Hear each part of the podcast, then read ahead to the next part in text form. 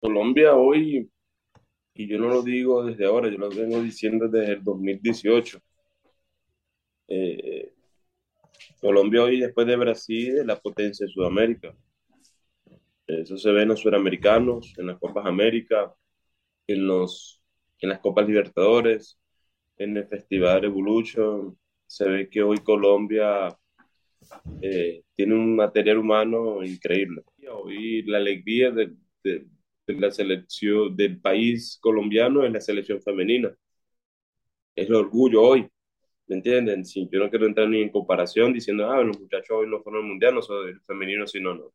Porque a la final eh, somos, somos, somos un gremio, eh, pero que hoy el femenino también te puede dar alegría, ¿verdad? Porque una jugadora que te saca una jugada es genia. Linda es una genia, Linda es una crack. Yo habitualmente no, yo para decirle a una jugadora esto es muy difícil, pero la verdad que la, cha- la chama es, es diferente, es diferente enfrentarla. yo- Para mí Linda es la que resuelve las semifinales de nosotros contra Cali. Yo siempre hago un llamado a la hinchada, a la empresa, ¿por qué? Porque la hinchada si no acompaña al estadio no es rentable para los equipos. Entonces te están dando alegría, te están representando bien, hay que acompañar como acompañaron a la selección en esta Copa América. ¿Me entiendes? Todos los equipos, Santa Fe, América, Cali, Junior, Nacional, Millonarios, que acompañan a su equipo femenino. Pero bueno, Rufo ahí se me acerca y me dice, pero vamos a entrenarlo para que la jugadora se vaya preparando. Y yo hágale. Y ojo, y también el tema del, del árbitro, que nunca se habló, nunca escuché polémica, nunca escuché que se hicieron la vista gorda. La portera de Cali, Castaño, en los tres penales se adelantó descaradamente.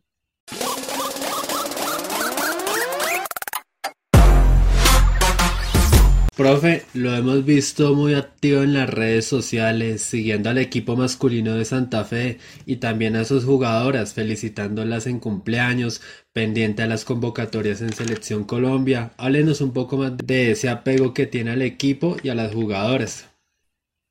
Sí, bueno, mira, yo hasta ahora, la última reunión que, que pude tener con, con el presidente Eduardo Méndez, era que le íbamos a hacer un seguimiento a las jugadoras que por ahí íbamos a contar para el siguiente año, tratando de, también de colocar jugadoras en las diferentes ligas de Sudamérica para que estuvieran en, en- en ritmo. Y bueno, yo creo que hicimos un buen ambiente allí. Eh, la verdad que fue muy bonito el camerino este año y, y muy atento también a lo que es la selección Colombia, lo que es con Camila Reyes, con Carla Torres, Fernanda, que, que, que están allí, ¿no? Entonces, bueno, y pendiente obviamente del equipo masculino porque, bueno, parte de la institución, eh, por ahí durante, durante este año fui mucho, muchas veces al estadio y bueno, uno va agarrándole cariño a- al club.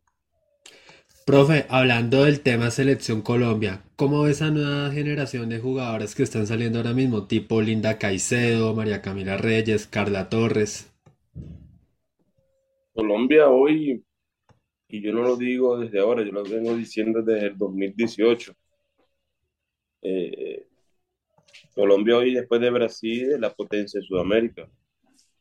Eso se ve en los suramericanos, en las Copas América, en los, en las Copas Libertadores, en el Festival Evolution. Se ve que hoy Colombia eh, tiene un material humano increíble. Y ojalá, ojalá con el tiempo esto no se pierda. No creo, porque bueno, ya escuchando que el tema de la liga va en dos semestres, que va a mejorar muchas condiciones.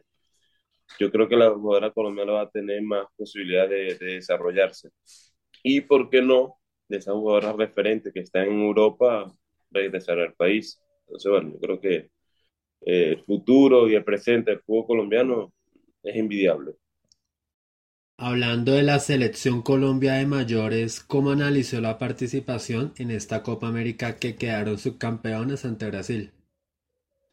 Eh, fue la copa más cercana y, más, y mejor competida por Colombia, históricamente seguro. Tuvieron una final contra Brasil que desde, Argentina que se la pudo ganar. No, nadie le competía a Brasil de esta manera. Eh, eh, pusieron a Brasil en aprieto y eso habla muy bien de Colombia. Eh, más bien nos sorprendió, a mí particularmente me sorprendió porque Colombia en los últimos cuatro partidos que había tenido de preparación con Venezuela y Argentina, por ahí daba muchas dudas, el equipo no había podido conseguir una victoria, pero bueno, crecieron, en el torneo crecieron, se la creyeron, sabían que era muy importante también el tema de rendimiento por lo que se viene peleando, obviamente, y nada, no, defraudaron, ¿verdad? que hay que felicitarlas porque estuvieron a la altura de, de lo que se esperaba. Profe, ahora cambiando de tema, usted habló ahorita, mencionó Eduardo Méndez. Cuando usted retorne a su país, ¿qué fue lo último que habló con el presidente? ¿Lo va a tener en cuenta el otro año para la liga? ¿Le habló sobre las jugadoras que salieron del equipo? Última reunión que tuve con el presidente antes de regresar, eh, hablábamos de, de, la posibilidad de, del segundo semestre, eh, sabiendo las condiciones del club, económicamente el club está en un aprieto bastante fuerte, que está sobre que, para mí lo lleva muy bien el presidente, porque mira que no le debe, no le debe a nadie, no, no, todo le pagó el día a las jugadoras. Eh, y hablábamos de que, bueno, si no había segunda liga, eh,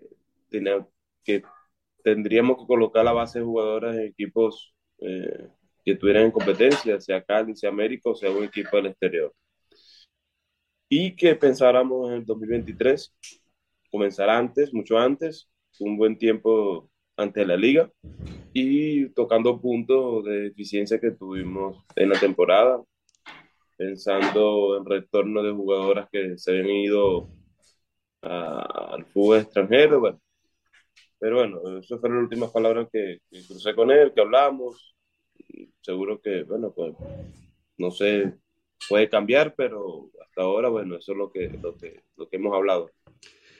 Usted mencionó la liga femenina en el segundo semestre. ¿Cómo analiza esa discusión que hubo por parte de la I Mayor y la Federación que daban el visto bueno para hacer la liga femenina, pero unos equipos querían jugarla, otros no. Eh, yo hablé con usted, usted me comentaba que el equipo no tenía plata y que probablemente no iba a sacar equipo para este segundo semestre y al final no se hizo la liga. Pero ¿cómo analizó usted ese panorama y esa pequeña ilusión por parte de las jugadoras y las personas que viven del fútbol femenino? Para la continuidad de la liga en este segundo semestre del año? Yo particularmente, siendo muy sabio, muy pensante, eh, no lo veía tan viable y no me parecía lógico. ¿Por qué? Por dos razones. Bueno, el equipo trabaja con un plan operativo para el año. Y si tú un equipo, por ejemplo, Santa Fe, tú no le dices que vas, va a haber dos ligas, Santa Fe no se prepara para dos ligas. Eh, y muchos equipos. Eh, y no lo veíamos tan rentable por el poco tiempo que era la liga, lo apretado que iba a quedar, y que era mejor opción pensar en una liga bien estructurada de dos semestres de 2023 que una liga cortica en el segundo semestre de 2022. Eh, para mí, eh, los equipos, los presidentes que tomaron esa decisión, por ahí se puede decir que, bueno, no apoyan el fútbol femenino, no, no, me parece que fue muy sabio y que tomen la decisión de que en el 2023 tengamos una liga de primer semestre y una liga de segundo semestre ya bien estructurada, bien planificada y que los equipos se preparen para ello. Es que yo lo decía, yo lo discutía por ahí con, con Andrés. Uf, me dice Andrés, ni a ti te conviene jugar la liga de segundo semestre. ¿Por qué? Porque tú vas a llegar con cinco o seis partidos cada tres días para los Libertadores eso te, va, te, mata. Y más una Copa Libertadores que se juega tipo torneo que se juega cada dos días. No vas a llegar bien físicamente. Capaz tenga que jugar una final hoy y el sábado tenga que jugar, domingo está jugando la primera partida de Copa Libertadores y no sabiendo en qué grupo va a quedar. Entonces yo creo que de tantas discusiones, por ahí polémica, yo creo que lo más sabio y lo más justo es que hagan la liga 2023 una liga digna de dos semestres. Ah, que no sea, que si no se hace 2023 esa liga de dos, de dos semestres, ahí el quilombo es grande. Entonces no hay una excusa, no hay una lógica, ¿me entiendes? Entonces, pero yo creo que, bueno, eh, tanta polémica en eso, yo creo que lo más sabio fue no, no, no realizar. Profe, ya habló usted de la liga del primer semestre. Ahora, ¿qué análisis le da tres meses después de aquella semifinal jugada ante Deportivo Cali que desafortunadamente cayeron en la tanda de penales? Mira, yo, ese partido ha sido uno de los partidos más difíciles de mi carrera, eh, junto con el partido con, que perdí en la, final de Copa Libertadores en 2016. Más este porque eh, fue muy similar, porque se nos fue, se nos fue una clasificación faltando seis minutos. Eh, eh, estábamos contrarrestando a Cali de una manera que no, lo, no, no era lo que pensábamos, no era lo que planificamos, pero el partido se nos dio así y lo estábamos defendiendo. Linda la teníamos controlada, a diferencia del primer partido de las semifinales. Linda por ahí estaba bien controladita, le doblábamos la marca, eh, no la dejamos recibir, la teníamos incómoda. Eh, Santa Fe, después uno hace un análisis profundo a comparación con Cali. Eh, Cali fue el único equipo del fútbol colombiano que mantuvo su base y se reforzó. Y Santa Fe hizo mejor campaña que Deportivo Cali. Y a Santa Fe se le fueron muchos jugadores importantes de su plantel. Santa Fe estaba en un, reorden, reorganizar el equipo y que, y que, las cosas estaban bien. Entonces nosotros haciendo un análisis eh, ya más tranquilo, con el corazón ya un latido normal, eh, fue bueno.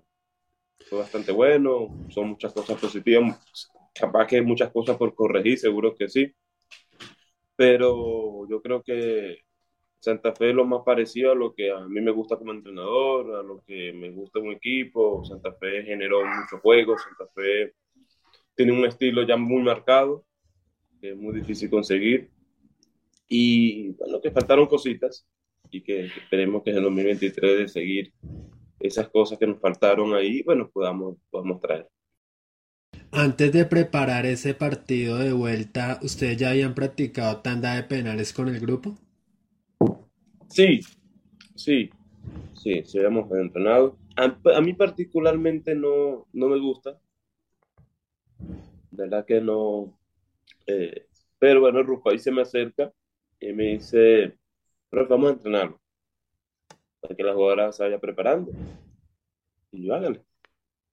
Y tuvimos un buen rato pateando, yo analizando. Pero bueno, luego llega la, llega la hora y muchas jugadoras no me siento capaz y hay que cambiar, y cambiar las cosas, ¿me entiendes? También eso juega. Y ojo, y también el tema del, árbitro, que nunca se habló, nunca escuché polémica, nunca escuché que se hicieron la vista gorda. La portera de Cali, Castaño, en los tres penales se adelantó descaradamente. Y eso nunca se habló, ¿me entiendes? Entonces también la importancia del VAR o que, que, puede ser una herramienta muy importante también para el fútbol femenino, porque mira que el, Gaby, el penal de Gaby, como se adelantó Castaño, pues fue abismal. Entonces, bueno, pero nada, yo creo que Cali también luchó el partido. Eh, por ahí algunos de los dos que quedábamos eliminados eh, iba a ser lo mismo, por ahí las sensaciones que, bueno, tuvimos ahí, no pudimos. Pero yo creo que Santa Fe es más porque, por lo que venía haciendo eh, dentro de la liga, por la estadística que tenía, por el juego que tenía, eh, de venir de sacarle un empate allá en Cali, que es una plaza bastante difícil, ganando en Bogotá, eh, eh, que tampoco es fácil, porque tienes un equipo que no es de la capital, jugadoras que no son de la capital, perdón, jugadoras que le, le vi que les costó por allá adaptarse a la altura. Entonces, bueno, yo creo que por ahí nosotros tenemos que guiarnos, ¿no? Yo decía, nosotros tenemos que tener más jugadoras de acá más, Reyes, más Gaby, más Vivi. ¿Por qué? Porque al final esa condición de altura tiene que valer. Profe, a lo largo del campeonato, ¿qué valora el equipo y qué valoró del formato todos contra todos de la liga? Eh, del equipo valoro la disciplina, la disciplina, la, lo profesional que fueron. lo, lo, lo, bien que se manejó el tema del camerino. Las capitanas, que, que, siempre fueron jugadoras que tuvieron para aportar, para crecer, para, para, para corregir lo que no estaba bien, para ayudar a las jugadoras más jóvenes y llevándolas de a poco. Eh, yo creo que eso fue muy bonito, ¿no? Eso me gustó mucho y me quedo mucho con eso, ¿no? Ya más allá después de lo bien que jugamos, de lo bien que, que, en tan poco tiempo mm, agarraron mi idea, mi estilo, entonces, porque venían de cambiar tan drásticamente ocho jugadoras que eran titulares y de una manera que tenían de jugar muy diferente, no es fácil. Créeme que no es fácil, más allá que, que se tuvo un mes y medio de preparación, no es fácil. Y se logró. Se logró. Yo creo que son las cosas que yo rescaté del equipo. Y de la liga, que rescato, que nos dimos cuenta que, bueno, que hay que trabajar en las demás instituciones porque vimos una diferencia abismal entre lo que es Santa Fe, Cali marcaron un anti después. El único equipo que por ahí compitió a los tres fue Pereira. Nos ganó nosotros en el Campín, que por ahí, si con ese punto que nos, esos dos puntos que nos robó, esos tres puntos que nos robó, nosotros tuviéramos capas en la final. Y la semifinal fuera sido contra ella, ¿me entiendes? Entonces, mira que cada partido era importante. Y termina así, ¿no? Pero vimos que era un, hay una liga bastante de, esos tres equipos, la diferencia es, bastante, bastante. Profe, ya hablamos del campeonato. Ahora, en el campeonato pasado, jugaron tres partidos con público en el Campín. Sin embargo, ¿cuáles fueron esos puntos altos y esas ventajas de jugar sin público en el Yo creo que la ventaja para jugar sin público en el Campín, la única ventaja fue de que el primer partido lo jugué con público el segundo también, pero venía de ganar en, en, en Huila. Y le jugué muy bien a Cali en ese partido que quedamos 0 a 0 en el Campín. Porque tú vienes, un técnico, que un equipo que viene de pelear finales y viene pelear con, con Pereira, el primer partido, no haciendo las cosas bien porque no jugamos nada bien, eh, la hinchada se te viene encima a mí como entrenador. Entonces yo, es una de las preocupaciones que yo tenía, que dije, bueno, pero acá la única manera de contrarrestar eso es trabajando y gustando, porque la hinchada de Santa Fe es una hinchada de que, primero que le gusta un equipo que se entregue, que las luche, que, que sude la camiseta, pero que también juegue bien. Entonces, bueno, gracias a Dios ese partido contra Deportivo Cali nos fue bastante bien, merecimos ganar y por ahí se nos fue el partido porque no concretamos, y luego jugar sin hinchada, le quitamos presión a algunas jugadoras que no estaban acostumbradas a, lo que a esa hinchada que viene, que aprieta, y que cogieran confianza y crecieran. Y luego la desventaja que en cierto punto de los partidos importantes mm, nosotros no, no teníamos ese empuje, ese empuje que la hinchada da. Entonces, ojalá este año 2023 que viene sea un poco diferente, la alcaldía, que por ahí vi la alcaldesa que que está hablando del fútbol femenino ahora, eh, bueno, toca el corazón y entiende que la logística del fútbol femenino tiene que ser diferente al fútbol profesional masculino, por obvias razones, por demanda de, fanáticos y todo eso, ¿no? Y podamos habilitar una cierta capacidad del campín para pues, que nuestra gente nos acompañe. Hablemos de Carla Torres ahora. ¿Cómo se da el convenio entre la Escuela Generaciones Palmiranas e Independiente Santa Fe para la llegada de Carla Torres al equipo y las demás jugadoras? Mira, Carla, a mí, nosotros pertenecemos a la misma empresa de agencia, que es Pro. Y mi agente me había dicho, mira, hay una jugadora en el Valle de Generaciones Palmiranas, que es de Felipe, Felipe Taborda es muy buena, pero le falta como que un poco más de, físico, la niña, bueno, pero es muy buena, me decía yo, ah, bueno, en. Pero me parecía curioso que ni América ni Cali no hayan tomado en cuenta esta niña. Yo decía, bueno, es raro, ¿no? Bueno.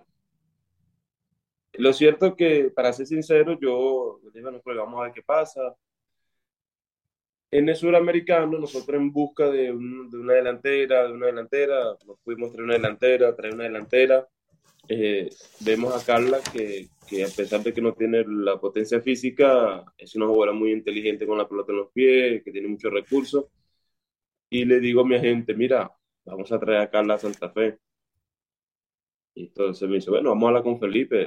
Me, hablo con Felipe, me dice, vamos a hacer un convenio, porque no tengo nada más a Carla, si no tengo a otras. Y yo, bueno, hágale, vamos a hacerlo.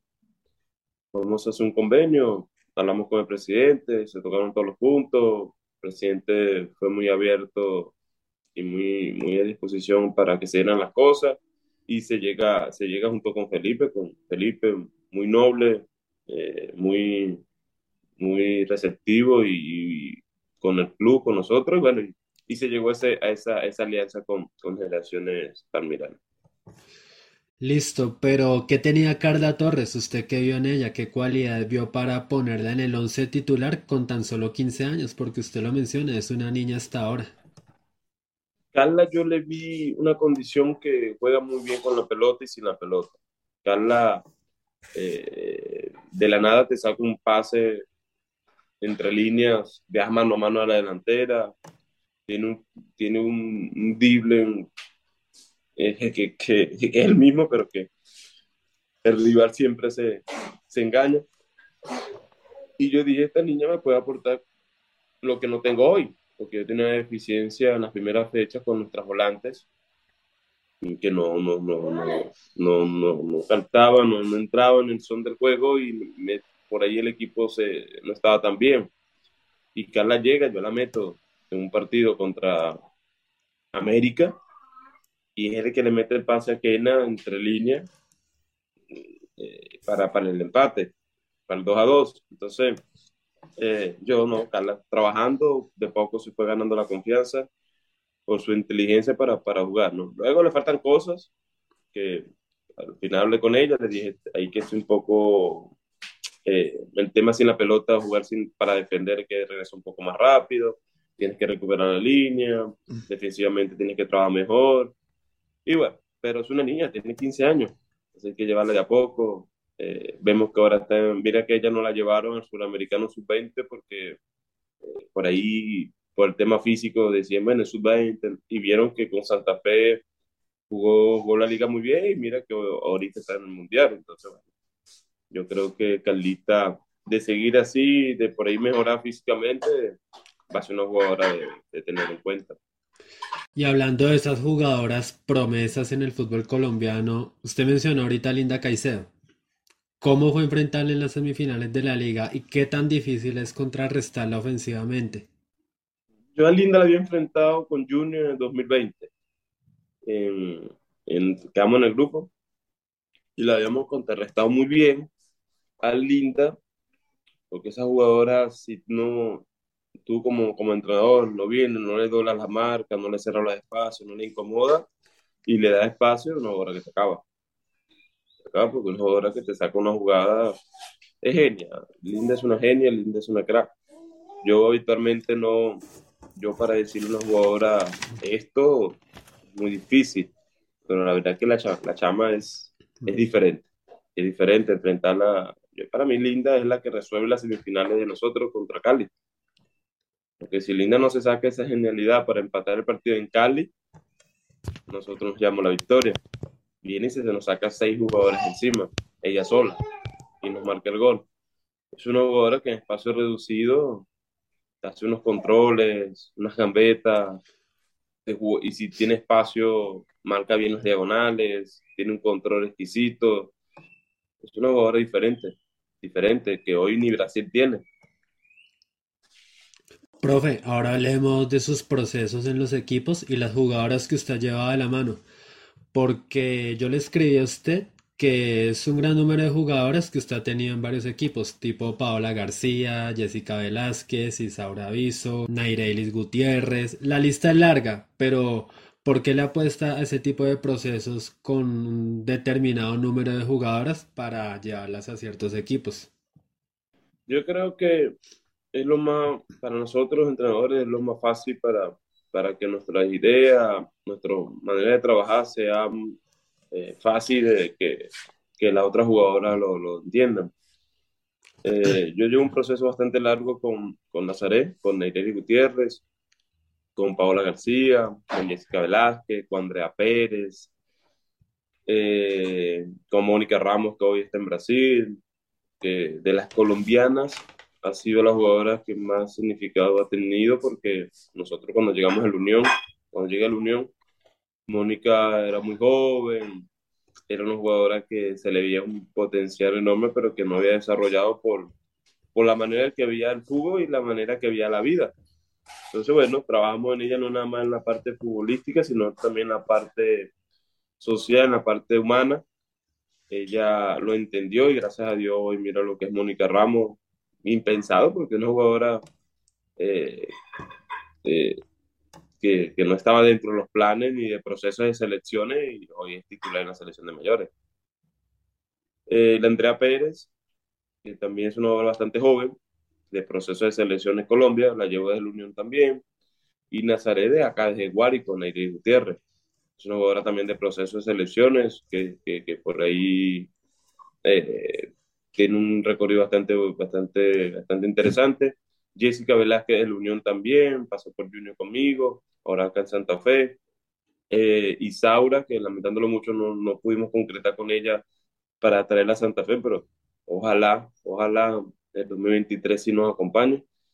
Eh, son jugadoras que, que, yo no soy entrenador de Casame, ¿no? Porque muchas veces dice, bueno, es que mal siempre ya con esta, con esta y esta. Mayormente son las características de las jugadoras que yo necesito. Eh, y por ahí tú siempre buscas una columna vertebral, muy difícilmente consigues una buena lateral en el país, porque las buenas laterales en el país, en Colombia, ya tienen su equipo. Eh, entonces, bueno, toca reforzarse de esa manera, ¿no? Este, pero también, si yo hoy mañana no estoy en Colombia y me voy al exterior, hay colombianas que me gustaría contar con ellas, como lo es Camila Reyes, como lo es Gaby, como lo es Viviana porque me parece que su juego es interesante, es lo que más se acerca a lo que yo quiero. Eh, eh, ¿Me entiendes? Paula García es un talento que llegó tarde al fútbol profesional, pero que se ha, venido creciendo. Y yo creo que Paola puede dar mucho porque mira cómo le fue Santa Fe, no le fue nada mal. Entonces yo creo que esos procesos a la final te dan unos resultados interesantes. Hay una jugadora que usted no mencionó, pero la tuvo en Huila y en Junior de Barranquilla, y que usted manifestó que la quiere volver a dirigir. ¿Qué tan difícil ve el panorama para nuevamente tener a y Rincón en algún equipo? Rincón, eh, yo estuve conversando con ella eh, hace unos meses y todo depende de cómo se den las cosas. Si ella tiene contrato, si no tiene, si la liga va a ser larga y ella está interesada en venir, si los directivos lo ven viable desde el punto de vista económico, ¿entiendes? Pero contar con Rincón me parece que sería extraordinario porque Rincón te da cosas que por ahí muy difícilmente jugadoras en el fútbol colombiano te lo den. Son, son contaditas con, esto, con tres dedos, ¿me entiendes? Y le daría a Santa Fe un salto de calidad, ¿no? ese número 10 que, que representa siempre para Santa Fe eh, eh, pero bueno, vamos a ver qué pasa. Este, Rincón es, una jugadora diferente, de lo mejor que he dirigido yo en mi carrera. Eh, me gustaría, claro que sí. bueno, vamos a ver qué, qué pasa con eso. Profe, actualmente tiene ofertas en otros equipos. ¿Cómo analiza un futuro panorama en Independiente Santa Fe teniendo en cuenta la gran cantidad de jugadores que se han ido del club? Nosotros yo he tenido acercamiento, bueno, yo no, mi agente, con algunos clubes, uno, uno ecuatoriano y uno chileno, pero siempre la primera opción es Santa Fe. Yo siempre lo digo claro, ¿me entiendes? Yo espero antes que termine el año poder tener esa seguridad. Eh, pero yo hoy pienso en Santa Fe y esas jugadoras que se fueron, constantemente estamos hablando y tienen contrato hasta diciembre. Eh, entonces, eh, regresaría en el club, regresaría en el club jugadoras como Gaby, jugadoras como Viviana, jugadoras como eh, Diña, que se despidió también, que son las que se han ido. Entonces, ahí estamos muy, muy pendientes de ello y que la, esa base que, que, construimos este año no, no, no se pierda, porque si no es comenzar desde cero. La primera entrevista que tuvimos, usted dio una gran frase que dice que el fútbol es de capacidad, que porque yo sea hombre y usted mujer, soy mejor. No, el fútbol es de capacidad. Es que porque tú seas mujer, yo soy hombre, soy mejor, ¿no? Es de capacidad. Yo siempre lo he dicho, fútbol es de capacidad. Yo lo veo así, ¿me entiendes? Y la mujer es importante para este deporte. ¿Por qué quiso dedicarse al fútbol femenino y cómo fueron sus inicios? Yo llego al fútbol femenino por, por mera casualidad por mera casualidad, por estar en, un, determinado momento en un lugar. Es cierto que yo, mientras jugué fútbol, nosotros nos preparaban y, como entrenadores, nosotros veíamos cursos, seminarios, veíamos clases todos los jueves. Así hicimos una carrera de entrenador por dos años, un profe que es instructor FIFA, y que bueno, ya uno tenía esa vocación de ser entrenador tan joven. Incluso yo con 19 años ya nosotros estábamos dirigiendo la sub-14 del club masculino y teníamos esa vocación, ¿no? Sin saber de que por ahí íbamos entrenadores, pero ya lo teníamos. Lo hacíamos porque era, un, pero era parte del proceso, era parte de lo que ellos tenían pensado. Y el equipo femenino de mi región, Estudiantes de Guárico, es uno de los equipos más importantes del país yo era muy cercano al equipo porque era el mismo club. Yo era jugador del club, pero en el fútbol masculino. Y tenía muchas relaciones eh, eh, con las jugadoras. Hablaba mucho. Hablábamos, yo hablaba con Viso, hablaba con, con Cintia, con Paula Villamizar. Y un día, bueno, ellas se quedaron sin entrenador. Y estaba ahí en ese momento con el presidente, dueño del club, y me dice, bueno, Mar, eh, eh, si quiere, para que me ayudes, dirige este partido que viene, mientras yo consigo un entrenador. Yo no quería, porque es complicado eh, ese camerino, y yo decía, no, pero es que, bueno, pero yo te dirijo este, este partido y ya. Y a la vuelta de tres años nunca llegó el entrenador y me fui, fui ahí agarrando confianza, me comenzó a gustar, quedamos campeones, que nunca el equipo había quedado campeón, había perdido tres finales, quedamos campeón, vamos a esa Libertadores 2013 en Brasil. Mm. Y por ahí comenzó mi carrera y ahí después comencé a formar mejor, a ver las cosas diferentes, con 20 años, 21 años, eh, yendo seguidamente a las Copas Libertadores, bueno, que pude, me quedé en el fútbol femenino y después el fútbol femenino en mi país agarró un, un huerco bastante interesante. Entonces yo creo que por ahí comenzó, comenzó mi proceso en el fútbol femenino. Profe, muchas gracias por su tiempo, por aceptar la invitación y un mensaje que le quiera dar a todas esas mujeres que están empezando en el fútbol femenino o quizás no se atreven a jugarlo por el que dirán de la sociedad y de la gente.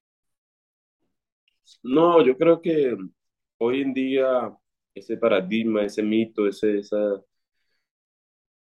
ese, negatividad que tienen de que las mujeres no pueden jugar fútbol, eso es la mentira más grande.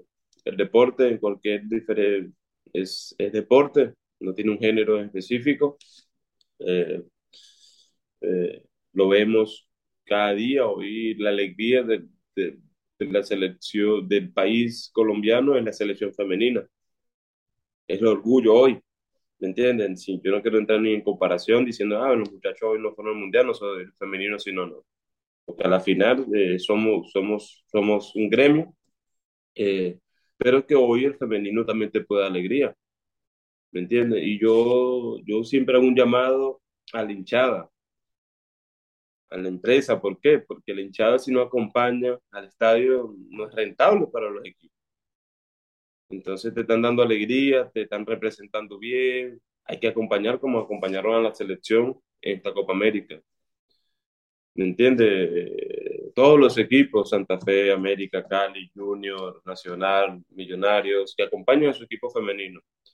Porque el fútbol femenino da puede alegrías y cosas más interesantes a corto, a largo plazo, eh, de ganar una Libertadores, de ganar un Mundial, de ganar cosas interesantes. Entonces yo creo que eso es importante y para las jugadoras que hoy tienen ese sueño, esto es de pasión, de ganas y nunca descuidar el factor humano.